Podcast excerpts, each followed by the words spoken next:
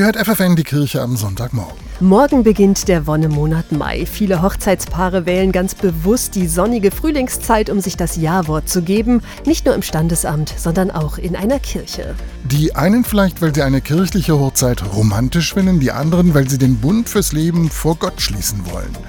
So erklärt es der Theologe und Eheberater Alfons Gierse aus Kloppenburg. Es geht um Beziehungsfähigkeit, Konflikte und Krisen miteinander konstruktiv auszutragen und in dem Austragen eine Christusbegegnung zu machen. Die Paare sind davon überzeugt, auch in der Krise sind wir nicht allein. Christus begleitet uns. Dieses Bewusstsein kann dabei helfen, in einer Partnerschaft nicht nur an die eigenen Wünsche und Bedürfnisse zu denken. Und das ist besonders wichtig, sagt der Eheberater.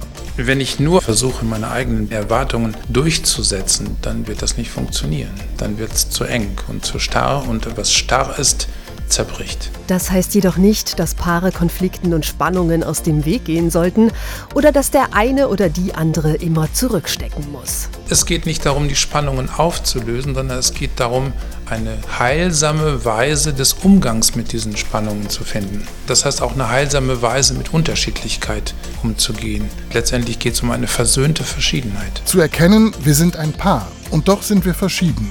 Das ist ein wichtiger Schritt, sagt Eheberater Alfons Gierse. Ein Schritt, der es dann auch möglich macht, aus dem anderen das Beste herauszulieben, also das herauszulieben, was Gott hineingelegt hat.